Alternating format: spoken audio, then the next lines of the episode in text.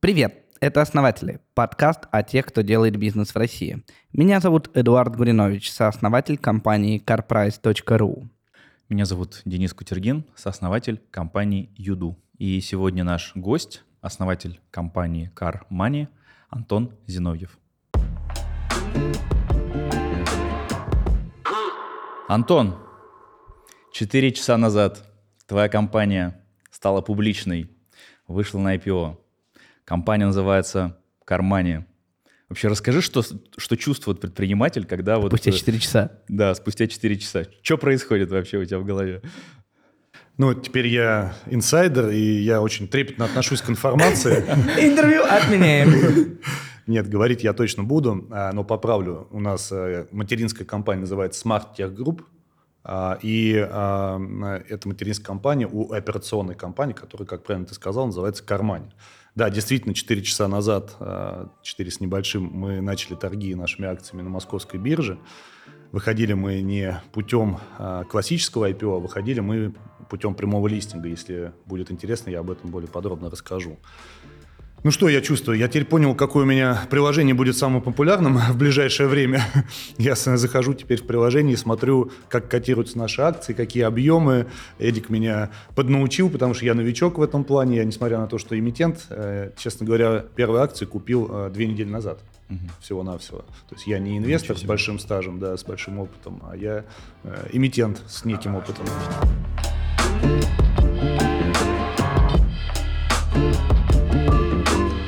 А партнер нашего подкаста Альфа-Банк.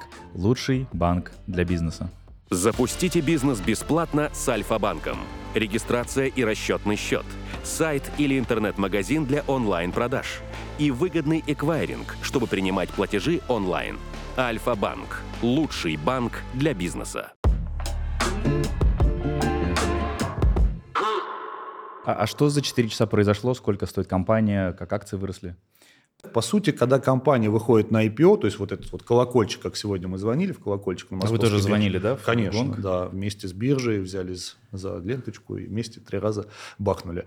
Вот. А, по сути, в момент, когда в колокольчик звонит компания, которая выходит классическим способом на IPO, она уже знает, что сделка произошла. То есть это уже такая фиксация этого события.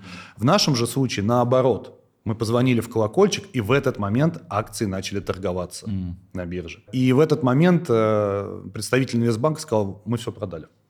Вот эти 600 миллионов, которые мы выставили на лестнику, мы уже продали. То есть это буквально несколько минут. Я С не буду... звона в колокольчик за несколько даже, минут? Даже, э, честно говоря, не помню до колокольчика, как мы позвонили, или после колокольчика. Наверное, все-таки после, но мы еще какие-то слова говорили, э, и э, вот этот объем уже был продан. Это говорит о том, что рынок оживает, спустя минуту, я как человек, который мониторил, да. вот минута после старта торгов, открытый интерес был порядка миллиарда двухсот. Это заявки на покупку? Да, ага. а на продажу ноль. То есть все, что было выставлено, вот все, раскупилось все за пару минут. Куплено, еще миллиард двести есть спроса, а предложения нет. Обалдеть. То есть 600 миллионов э, объем торгов был за сегодня. Да. И, и я сейчас не могу купить акцию, потому что нету ликвидности. Нет, да? сейчас Если... уже можешь, потому что есть первые покупатели. А, те, кто перепродают. Да. А, а может тоже вопрос, а сколько сейчас компания стоит, получается? Ну, сейчас да, около 6 миллиардов рублей э, стоимость больше, компании. Больше 6. Ну, больше, больше 6 миллиардов. Так. Эдик, ты так э, отвечаешь на вопросы, как будто бы вы партнеры, да? Почему как будто у нас, бы? У нас тенденция уже второй партнер Эдика приходит э, к нам э, на подкаст. Был Оскар Хартман, где вы в Кар Прайсе партнеры. Вот теперь похожее название, Кармани, вот, и вы тоже партнеры. Совпадение. Да. Похоже, это совпадение. Я не знаю, кому, из вас вопрос задавать, но да, давай, Антон, к тебе. Да. Расскажи, пожалуйста, а как Эдик оказался вот в Кармане вообще, как вы познакомились, как бизнес начали, и, и вообще ты, там, то, ты инвестор, сооснователь, генеральный директор. На самом деле история интересная, она такая классическая для предпринимателей, но как бы такая фантастическая для обычных людей, да, потому что многие говорят, да ладно, так не бывает. Да не, на самом деле бывает. Карпрайс и Кармани чистая случайность. Я, честно говоря, даже не знал, что есть компания Карпрайс, когда искал название. Потому да что, ладно. ну да, за мной, э, ну не потому что она неизвестная была, а потому что еще до того, как проект начался, я крутил его в голове и думал о названии в том числе. Вот. А, и, соответственно, когда мы запустили проект, а, мы ошиблись в емкости рынка. Это редкий случай, когда мы ошиблись в меньшую сторону. И здесь э, сработала, наверное, история с амбициями. Потому что очень хотелось быть лидером на этом рынке. Для того, чтобы быть лидером, нужно было вкладываться в этот бизнес. У него не, такая, не такой большой цикл сами займы достаточно длинные, а, крупные, длинные, и, соответственно, ты не можешь э, в этот месяц выдать займ, получить его и зафиксировать прибыль. Соответственно, ты, если быстро растешь, то тебе нужно все больше и больше капитала, все больше и больше оборотных средств. Это первый момент. Второй момент, то, что ну, все-таки а, я сторонник того, чтобы заложить хорошую инфраструктуру, на которую по- можно потом уже ну, наливать большой объем. И это же тоже инвестиции. Мы привлекли в 2017 году, чуть забегая, забегая вперед, мы в 2017 году привлекли 10 э, миллионов долларов и вложили это в IT. Изначально наша модель бизнеса, она была такая финтеховская, то есть у нас ни одного собственного офиса. А, мы начали с того, что мы сделали агентскую бизнес-модель, то есть кусочек нашего бизнес-процесса делают агенты. Очень похоже на каску, на страховую каску. А, когда страховой агент осматривает автомобиль, заполняет заявку, отправляет ее куда-то там в центр принятия решений, получает там либо одобрение, либо нет. Вот то же самое кусочек бизнес-процесса делали, делали наши агенты, их до сих пор около 2000 по всей России. Эта модель, она имеет большие плюсы. А, это быстрое масштабирование, то есть тебе не надо там искать помещение, там, вешать вывески и так далее. Это а, возможность работать в удаленных регионах с небольшим количеством населения, где нерентабельно содержать собственный офис. Вот. Ну и, соответственно, а, есть, но есть минус. Этот минус мы поняли и почувствовали, по-моему, в 2017 году. Это то, что придет кто-то второй, предложит побольше комиссию агенту, потому что агент получает комиссию. И агент может переключить весь поток. Если ты не держишь поток клиентов, то агент переключает, и, по сути, ты остаешься без клиентов. Поэтому, несмотря на наличие залога, а, мы поставили ставку, то, что мы можем это делать в мобильном приложении.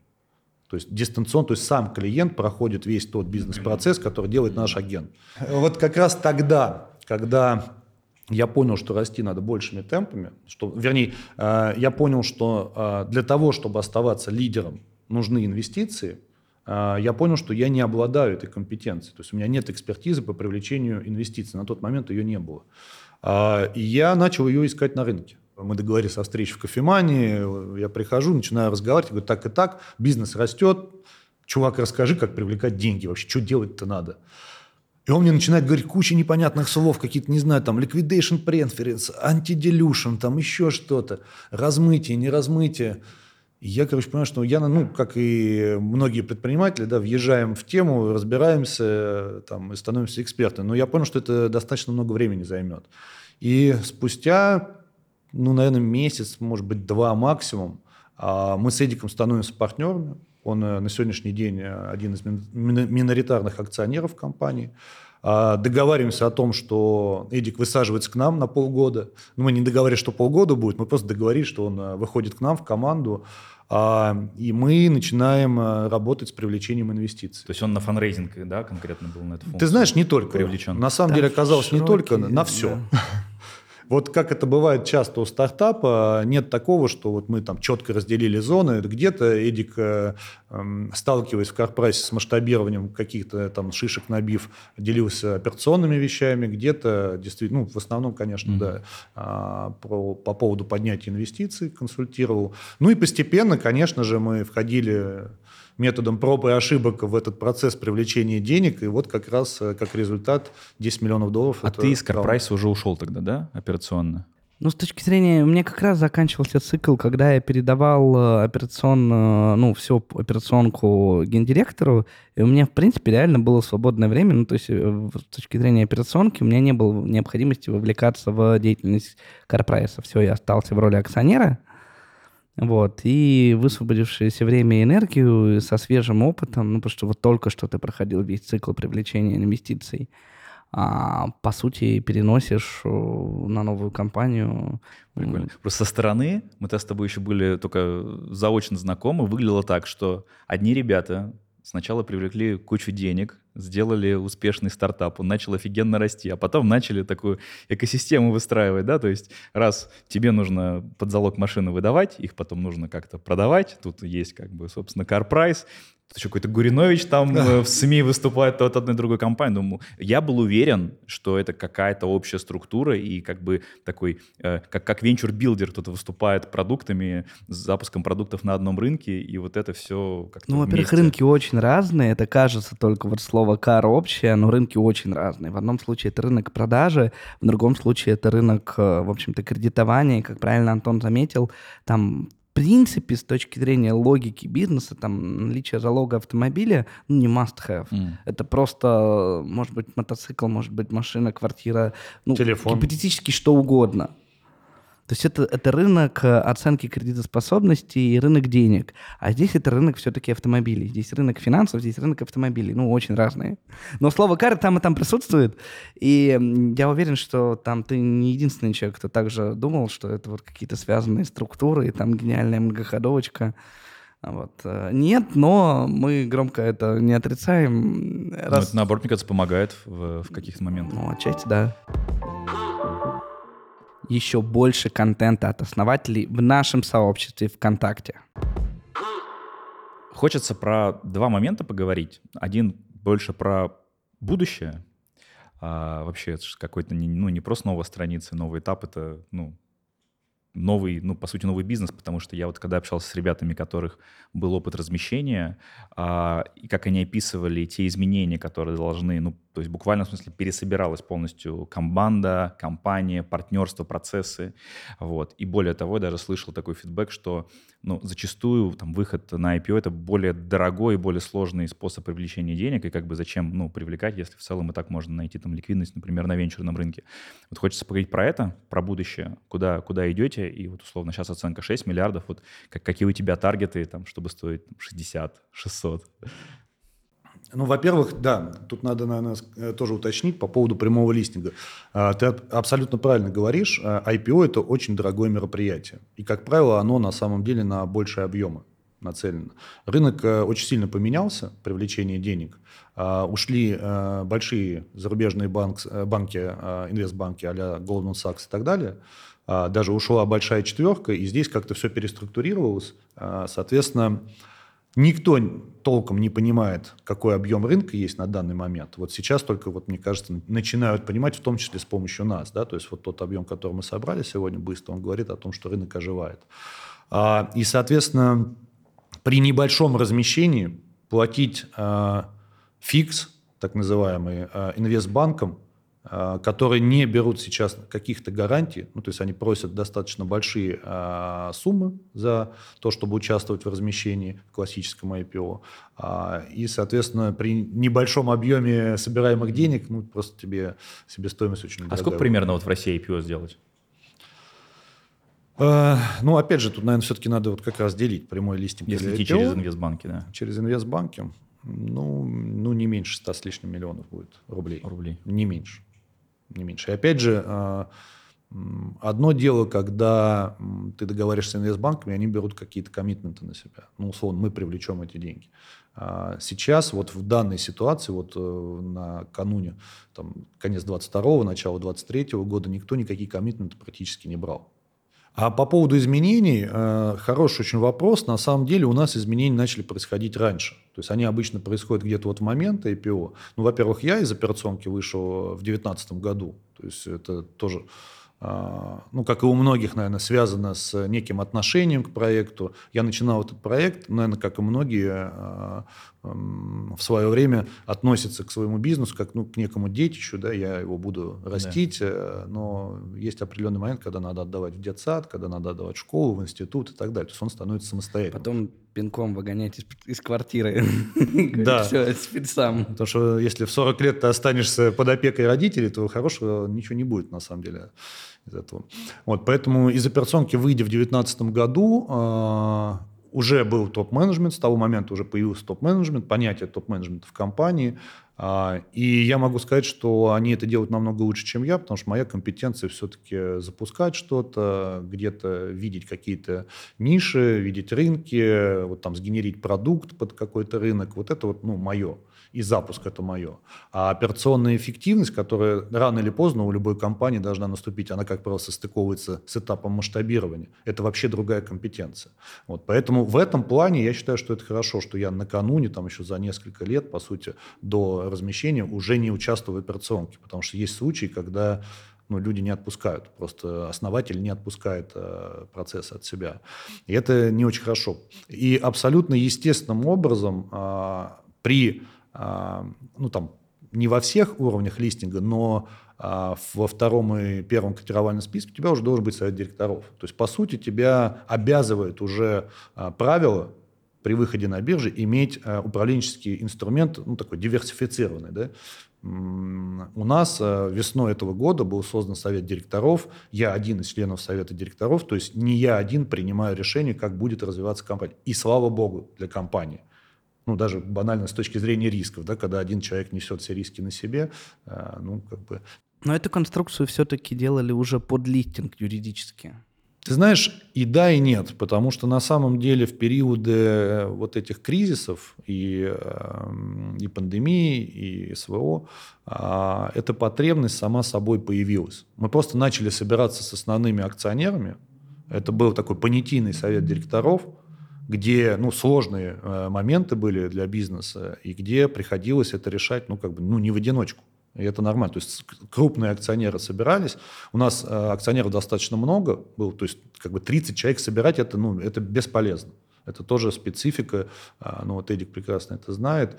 Это ладно, у тебя еще там 3, 5, 7 там, человек можно собрать. 30, когда ты начинаешь собирать в одном месте, ну как бы решений, как правило, нет. Ну, не конструктивно. А у вас да. были частные инвесторы, бизнес А очень разный микс. Это вообще ну, уникальная это были физики, конструкция. Да, то есть с точки зрения да, опыта, физики. Обалдеть, 30 а, человек. Компании Кармани. Это с ума сойти это просто. Это просто уникально. Я не знаю второй такой компании в России, ну, честно, не знаю. Еще и с э, листингом. Ну, то есть вот собрать вот это вот все комбо от привлечения частных инвестиций и потом а, привлечения займов а, от частных физлиц в компанию, потом следующий уровень развития размещения облигаций на Мосбирже и еще и потом прямой листинг – я не знаю, что еще можно сверху добавить. Как часто бывает в презентациях у стартапов, ты видишь аббревиатуру IPO, как вроде какой-то финал, да? И инвестор спрашивает, а где выход? И такой, ну вот типа IPO, вот выход. И такой, а дальше что? А дальше вообще никого ничего не интересует, да? Да я сам на самом деле таким был и рисовал это IPO, ну как неосознанно. Ну все рисуют, и я рисую. Вот. Я, конечно, понимал, что это такое, плюс-минус, но а, я не видел в этом инструмент для роста. Я видел в этом какой-то действительно выход. Вот сегодня я отношусь к этому абсолютно по-другому. Мы, по сути, все 7 э, лет существования компании работали с капиталом. Вот с момента, как Эдик пришел, мы начали работать э, с инвестициями в капитал. То есть это такое одно из базовых деятельностей стало. А так как специфика нашей, бизнес, нашей бизнес-модели, она ну, по сути, она двухсторонняя бизнес-модель. У нас есть клиент, которому мы выдаем деньги, но сначала мы должны у какого-то клиента взять эти деньги. То есть, соответственно, ты автоматом входишь э, в историю с инвесторами. А, и ну, получается, что э, на старте ты э, должен научиться работать с двумя типами клиентов, не только с одним. Если ты чем-то торгуешь, то, как правило, ну, ты можешь э, не сосредотачиваться на работе с инвестором. Угу. А, я в себе чувствую, как будто бы я вас позвал, вы два гостя. Хочу вопрос спросить. А, э, как у людей, которые перебрали все инструменты привлечения денег, а, а сколько сейчас стоят деньги в России? Ну, здесь опять же, наверное, все-таки надо разделять оборотные средства от ну, да, денег долговые. в капитал. Давайте вот про подоборот. Ну, то есть долговые. я думаю, что большинство людей, которые нас смотрят, это ребята из реального сектора, вот, у которых вполне себе там могут быть очень оборачиваемые бизнесы. Вот, я когда слышу на рынке, а, под сколько они занимают процентов, там, ну, 25, 35, я такой, что?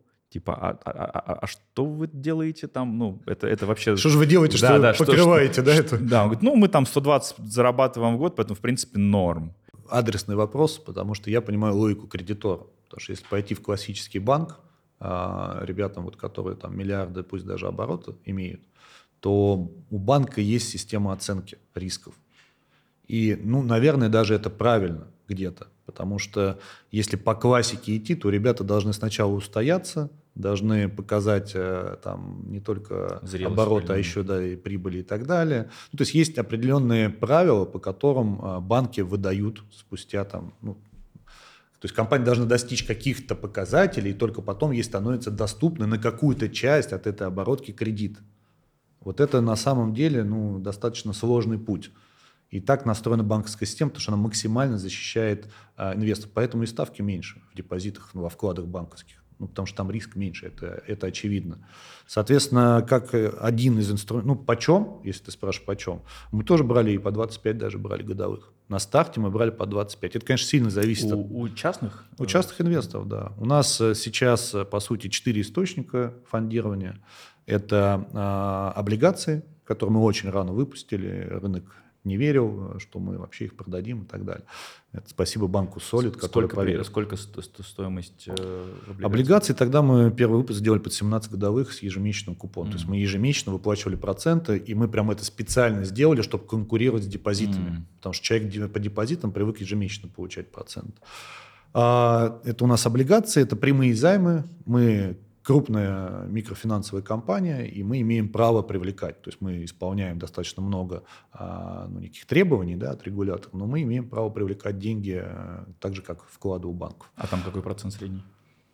Сейчас, ну, я могу сказать, по прошлому году, он, правда, такой нестандартный, да, 22-й был, у нас 18% было, mm-hmm. по-моему, закончили мы где-то на 18% э, год. Сейчас будет меньше, потому что в компании появятся собственные средства, мы их пустим в оборот, что абсолютно mm-hmm. естественно. И риск снизится для mm-hmm. кредитора. Ну, то с точки зрения текущей стоимости облигаций, э, ну, эффективная доходность для инвестора, который прямо сейчас через любое приложение брокера может купить порядка 12-13%. То есть деньги для компании Кармани на рынке по рыночной ставке стоят 12%. То есть вы начинали 25%, вы привлекали участников, уперлись в какой-то потолок. Следующий этап был э, облигации, да, где вы там ставку понизили до 12, но я думаю, все-таки там чуть-чуть больше. Какие там? Ну, 14. ну, сначала было 17, у нас 5 выпусков облигаций было, 3 из них мы погасили. Первый ты всегда даешь с некой премией для рынка, mm, чтобы они, ну, да. ну, как бы, чтобы рынок принял компанию. Да? А, а, а зачем тогда ну, продолжать брать займы до сих пор, если у вас есть такой инструмент? Диверсифицировать источники облигаций хороши тем, что, ну, например, в какой-нибудь там период кризисный к тебе не придут э, кредиторы и не попросят mm-hmm. в моменте вернуть Погасить. деньги. То есть у них есть срок погашения, либо там оферта, либо погашение. То есть это тот момент, когда либо тебе могут предъявить бумагу, и ты должен выкупить, либо ты там можешь поменять условия, если это оферта, а не срок окончания. Вот. И это для бизнеса надежнее. То есть ты знаешь, что вот на этот объем у тебя не будет так называемого оттока, как его называют э, кредитные организации. Соответственно, у нас сейчас вот э, компания сегодня вышла на IPO, э, ну, на, на московскую биржу, правильно, это DPO называется. Вот. А, а первый кредит появился полгода назад у компании в конце 2022 года только. Это вот как раз рисковая политика банков настроена Но так. Это специфика еще того, что это юридический МФО, микрофинансовая организация и кредитование микрофинансовых организаций – это вообще отдельная тема с точки зрения регулятора, потому что ЦБ боится, что банки будут э, кредитовать карманные МФО и через эти МФО выдавать там плохо регулируемые займы. Поэтому там обычному классическому условно ритейлу легче взять кредит в банке, чем МФО. Реально легче. Даже с историей, mm. с прибылью и размещенной на бирже. Так, у нас четыре источника. То есть банковские кредиты вот появились, э, облигации, прямые займы и собственный капитал, соответственно, который мы тоже можем пускать в оборот. Час назад мне сказали, что у нас уже больше пяти тысяч акционеров в компании. Офигеть. Да, Офигеть. это очень круто. Хотя до размещения мы сделали pre-IPO раунд в начале 2023 э, года. А, там было у нас порядка 170 акционеров. Вот сегодня уже 5 тысяч лишним. Не знаю, вот может быть уже и не 5, а больше. Прикольно. У тебя не первый бизнес это был? И, и даже не второй. И даже не второй, да. Вот. Я считаю, что все зрители должны услышать э, твой путь, хотя бы коротко, от э, вот продажи мороженого в электричке. Вот, ну хотя бы до там валютных спекуляций. Вот хотя бы вот этот кусок, он должен быть озвучен, да. Ну, тогда я еще раньше зайду. С чего все начиналось? Первые деньги, которые я заработал, были, э, за, были получены за продажу рыбы, леща, которую я поймал в реке Пахра. Я жил в Подольске, ходил на рыбалку. Так получилось, что э, я достаточно рано, с 13 лет, должен был обеспечивать себя сам. А у меня, я без отца жил, мама начала попадать в больницу, и, в принципе, пропитание, рыба и была пропитанием mm-hmm. тем самым. И так надоело есть рыбу, если честно. А я очень любил мороженое. вот.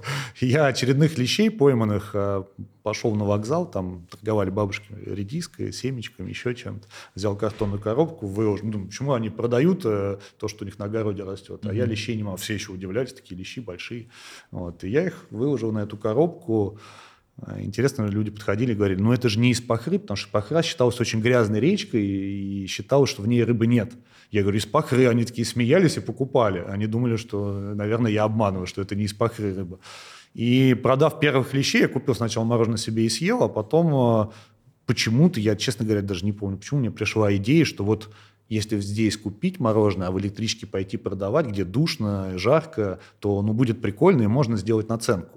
Я купил вот эту коробку мороженого, обложил холодным вот этим сухим льдом, обложил ее, зашел в первый вагон и помню, как было стрёмно, потому что я такой подумал, а вдруг здесь мои одноклассники едут, и я такой с коробкой мороженого.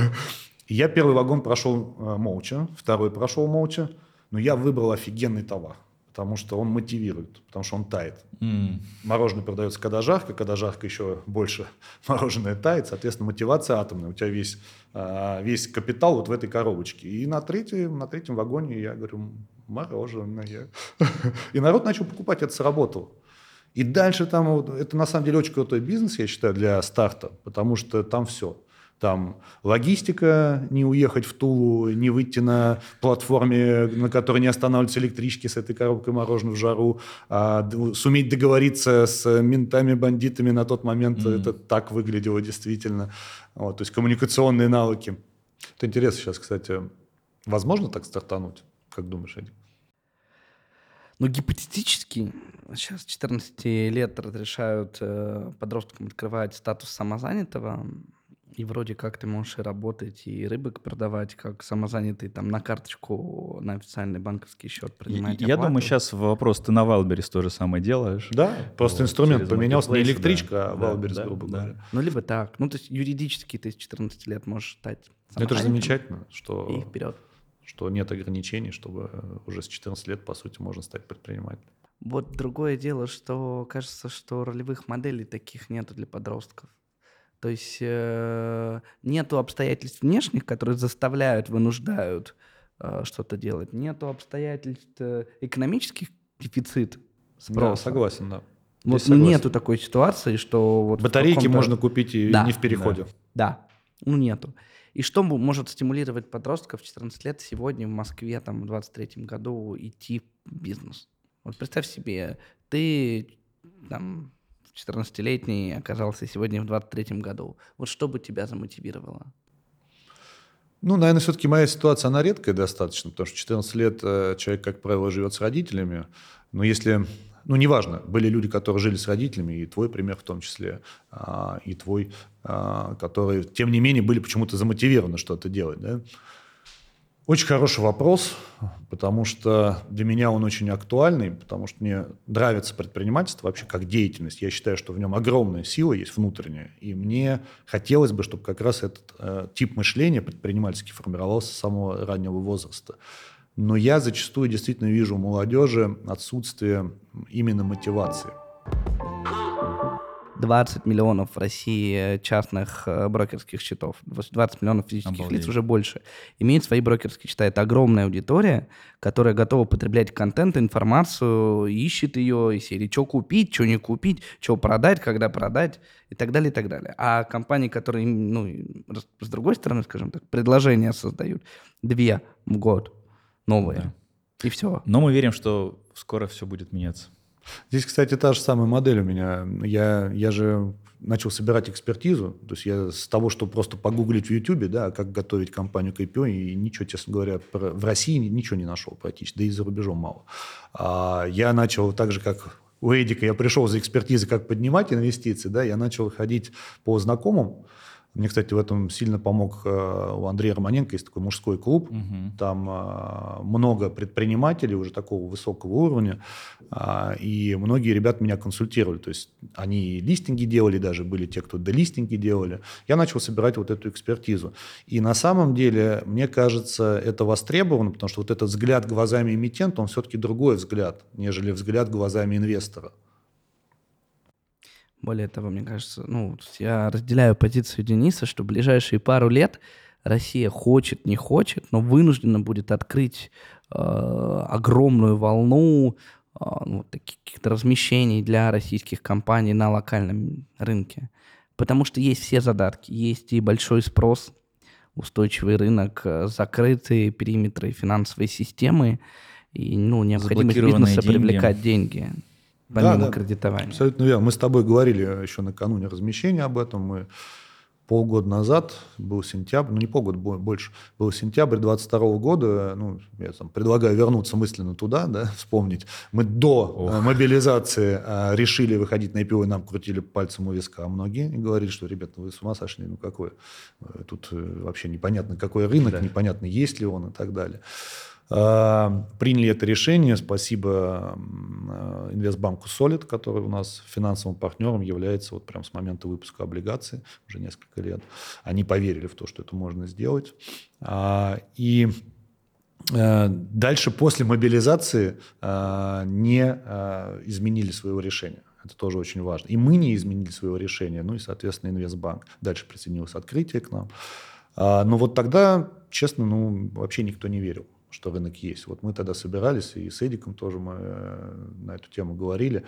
Мы же понимали, что деньги-то в России будут залочены. Есть такое понятие странового риска. Ну, то есть у каждой страны есть страновой риск. Есть там демодорант, есть еще там разные класси- классификации, как его оценивать. А, И можно оценить риск на активы а, в российское государство других. Мы понимаем, что он достаточно большой. Да. Это дисконтирует стоимость твоей компании внутри России. Но есть обратная штука, которую никто не оценивает. Это риск российского инвестора на инвестиции в другие страны, хотя у них страновой Сегодня риск дико меньше. Да, он дико вырос именно для российского инвестора. И получается уникальная ситуация. Куда российскому инвестору инвестировать? Наружу, где замороженные активы, еще туда проинвестировать? Риск. Так, понятно, что так или иначе пытаются это люди делать, но это риск большой.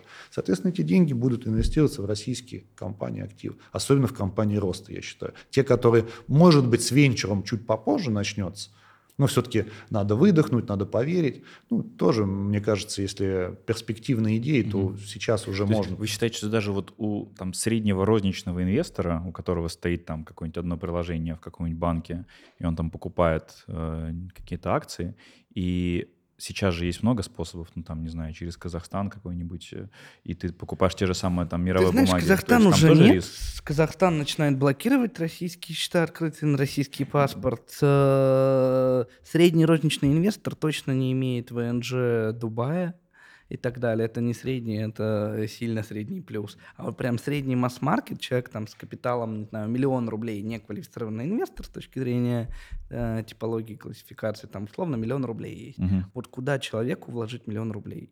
Это прям тема для То есть, отдельного э, за- то подкаста. есть за- зарубежные бумаги я покупать не могу. Нет. В России С миллионом нету. рублей нет. Тебе нужно иметь э, ВНЖ, это вложение уже больше, чем миллион рублей. М, То есть нет, тебе зарубежные бумаги считай, что ну, Закрыто. закрыты. А, ну, только те, которые на СПБ бирже торгуются, и то ты несешь на себе риски того, что ну, как бы их заморозят. А люди, которые прошли через заморозку активов, там последний миллион рублей у них был заморожен, они вряд ли второй раз туда скоро побегут. Этот риск есть, его ну, как бы нужно учитывать. Что тебе покупать? Сбербанк, ну, как бы уже скучно. Яндекс наше все, да, туда как бы понабежали, он достаточно дорогой. Что еще? Но опять же, им тяжело э, сделать X10. Ну вот куда Сберу сделать X10, да? Ну я имею в виду по объему Да. рынка. То есть либо им надо Нет, ну, другие за 20 бизнес-модели. лет, наверное, да, если доллар будет 1000 рублей стоить. Не, не, с этой точки зрения, да, я Вопрос- имею в виду по емкости Вопрос рынка. задачи, да, если ты хочешь хотя бы, чтобы там инфляцию опередить, то, наверное, можно и там пойти Сбербанк и Яндекс и какие-то да, там- Не факт. Не Вот факт? прям не факт, что ты перекроешь именно инфляцию покупки Серьезно? Сбербанка. Да. Ну, потому что там нету такой индексации. То есть, на самом деле, если, если задача перекрыть инфляцию, тебе нужно ритейл покупать. Ритейл, ну, в смысле, X5, Магнит, Перекресток, то есть те, кто повышает как раз те самые цены на продукты, и ну, маржинальность которого не зависит от инфляции, это ритейл. То есть хочешь защитить деньги от инфляции, покупай акции ритейла. Mm. А банковский сектор, если инфляция будет очень высокая, банковский сектор пострадает. Или в таких случаях блогеры, которые Дисклеймер, да, не инвестиционная рекомендация. Не финансовый совет. Вот просто не, небольшой дисклеймер. Антон тоже несколько, сколько уже, года два назад, да, ты завел? Не, год назад, год, ну, назад. год с небольшим. Канальчик, вот я при, приходил, был одним из гостем, тоже смотрите, ссылочку куда-нибудь поставим. А ты, кстати, не приходил? Нет, он, Нет, он, он, он вот э, Антон первый. В листе а, ожидания. Понятно. Вот. А потом ты э, завел вроде бы в итоге канал Telegram. Телеграм-канал есть, но он такой совсем его. дежурный, да. официальный. И как раз вот э, челлендж в том, чтобы взять на себя обязательство вести собственно ручно, а не с помощью кого-то свой телеграм-канал, делиться своими мыслями. А, я долго искал ответы на вопрос, потому что он не один, как правило, для чего мне это нужно, но вроде как у меня все устаканилось. Я mm-hmm. считаю, что это ну, всем нужно делать. Это а, а зачем? Вот зачем тебе? Ты знаешь, мне кажется, вообще весь мир придет к тому, что есть капитализация компании, да, вот как сегодня в кармане вышло, ее акции можно купить, а есть капитализация конкретного человека. По сути, мы уже в этой модели живем. Мы, просто это не акция, а лайки, просмотры, там еще что-то, подписки. Внимание. Лайки, да. Да, это внимание, и оно на сегодняшний день, э, я опять же, ну, в первую очередь не с точки зрения монетизации, да, но эта модель уже работает. Все мы знаем, что из этого можно сделать деньги. А, на то, а то, ну, для меня это инструмент найти единомышленников. Ведь если ты не интересен, то ну, и подписчиков у тебя не будет. А если интересен, то ты мыслишь об эту аудиторию. Понятно, что там будет хейт, будут те, кто, кому нравится, кому не нравится. Но в общем-то эти люди, почему-то ты у них вызываешь интерес. А так как я по, по модели жизни, я не зритель, а больше тот, кто делает контент, ну то есть моя, моя деятельность, да, это мой продукт. Я больше люблю делать, а не смотреть. То это способ. То, то же самое предпринимательство на самом деле.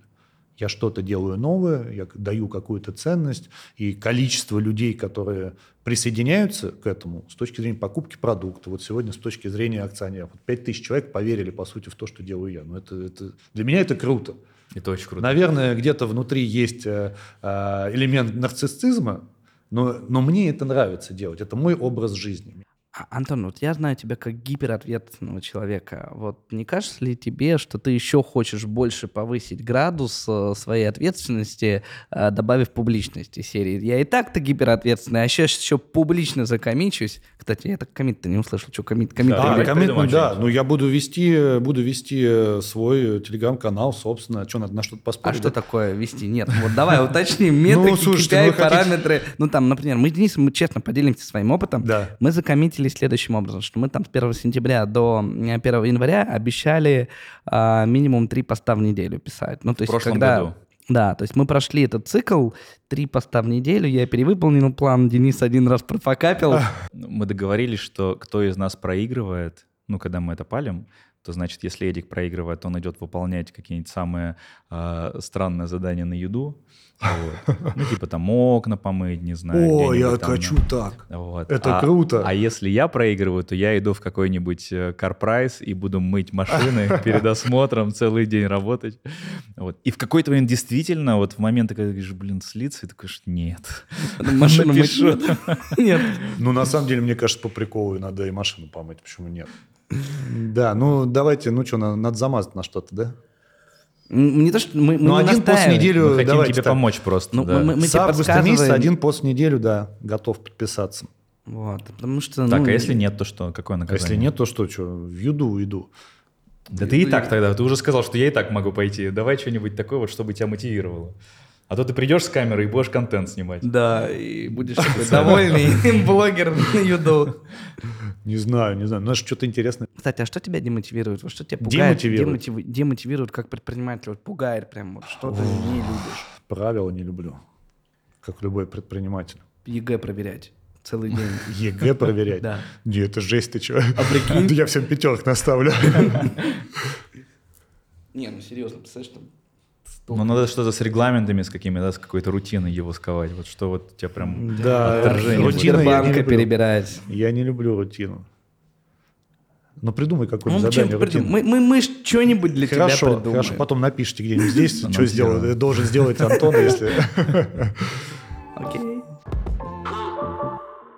Э, Давай представим, если ты э, смог бы написать какое-то послание на каком-нибудь носителе, на видео, либо на листке бумаги и отправить вот тому самому 14-летнему парню, который там в знойный день с коробкой мороженого идет, вот, а, что бы ты написал ему вот из сегодняшнего состояния, когда ты, ну, добился, а, ну, ты прав в том, что после IPO жизнь только начинается в каком-то смысле предпринимательская, но это точно веха, и для многих предпринимателей это и есть некий вот пик, да, вершины, которая показывает э, определенную зрелость, там, уровень э, компании, вот, как какого-то этапа значимого. Очень хороший вопрос. Я сам его тоже задаю зачастую гостям а, в территории неопределенности. Во-первых, у меня есть а, спрятанная на горе в Башкирии бутылка с посланием мне самому через 12 лет, прошло два года пока только.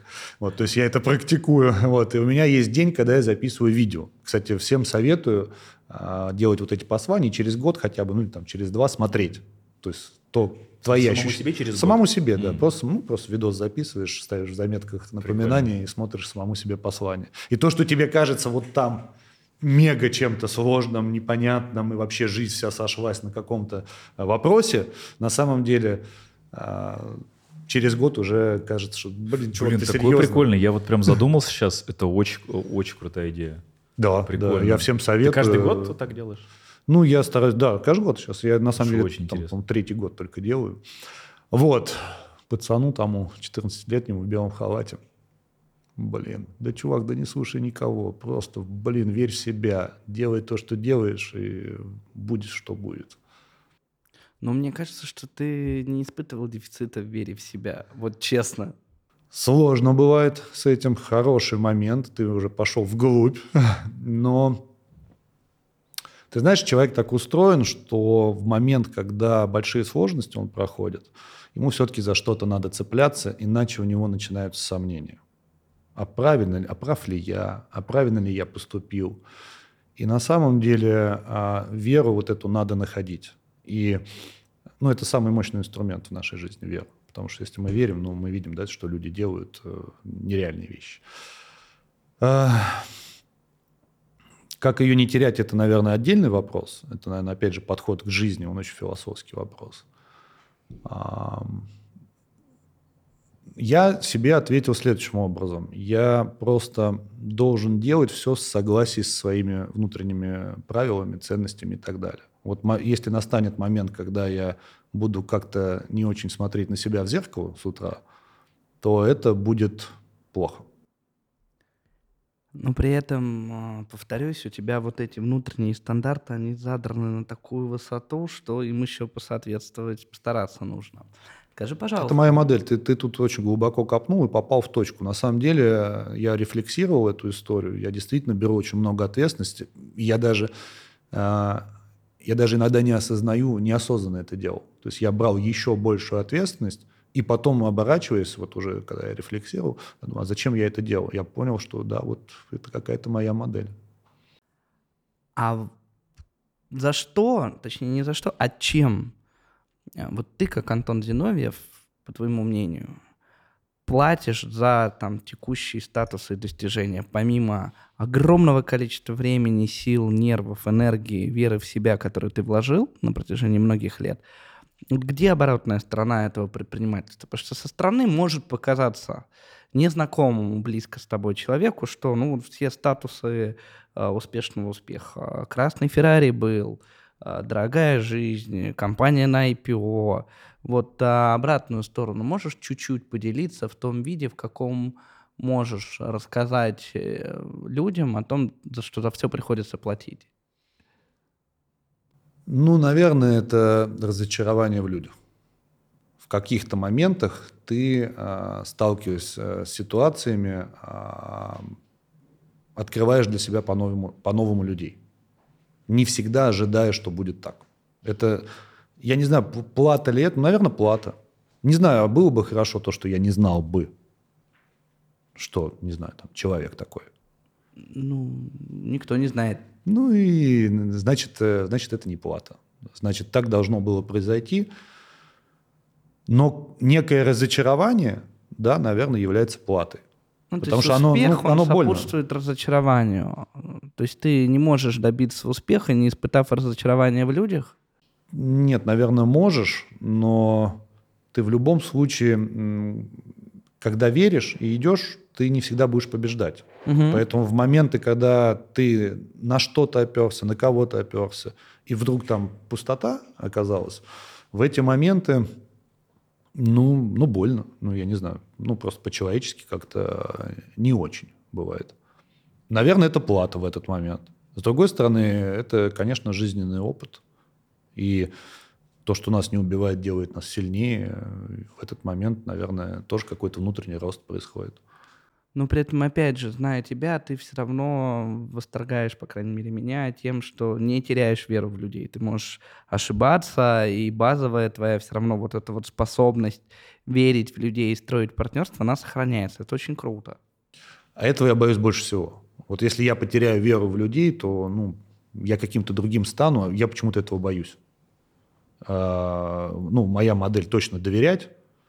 Доверяя, ты можешь... э, Ошибиться, Можешь да. ошибиться, можешь там выиграть, можешь проиграть, да, но не доверяя, ты даже не даешь себе этого шанса. Вот. И вот это мой страх, потерять веру в людей, да. Ну, ну, люди точно, ну, не знаю, по крайней мере, пока на горизонте этого не видно, да, потому что есть хорошие люди, я с ними много что прошел, и спасибо им за это. Хороших все-таки больше. Так, ну что, друзья. Я тоже так думаю. Во-первых, я вас поздравляю.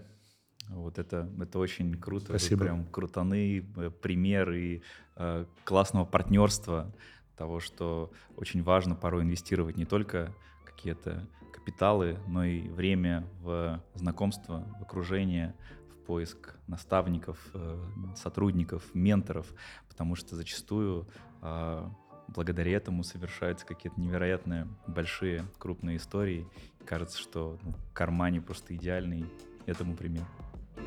thank you